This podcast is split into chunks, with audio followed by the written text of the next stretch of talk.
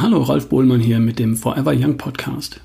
Heute geht es um Krebs und darum, wie uns etwas vorgegaukelt wird in Bezug auf die Therapieerfolge. Ich zitiere dazu die News von Dr. Ulrich Strunz.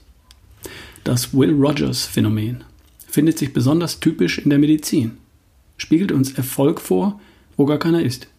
So die bemerkenswerte Aussage im Bestseller Der König aller Krankheiten, dass in Deutschland immerhin 50 Prozent aller Krebsfälle geheilt werden eine ja außerordentlich tröstliche Aussage für jeden, den es betrifft. Dahinter steckt das Will Rogers Phänomen, eine Täuschung. Denn Tumore werden üblicherweise in vier Entwicklungsstadien eingeteilt.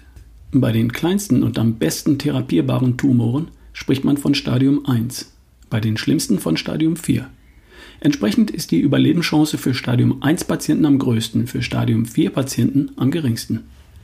Nun kommen, glücklicherweise, jedes Jahr neue Verfahren auf den Markt, die eine immer genauere Krebsdiagnose ermöglichen. Die Folge? Es werden bereits winzigste Tumoren entdeckt. Tumoren, die früher keinem Arzt aufgefallen wären. Die Folge? Patienten, die früher, fälschlicherweise, als kerngesund galten, werden nun dem Stadium 1 zugeordnet.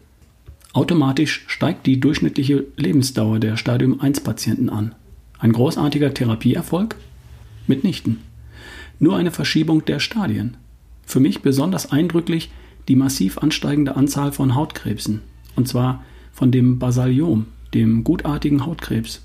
Sollte man immer dazu sagen, liebe Kollegen. Ursache eindeutig übermäßige Sonnenbestrahlung. Dieser gutartige Hautkrebs wird einfach weggeschnitten.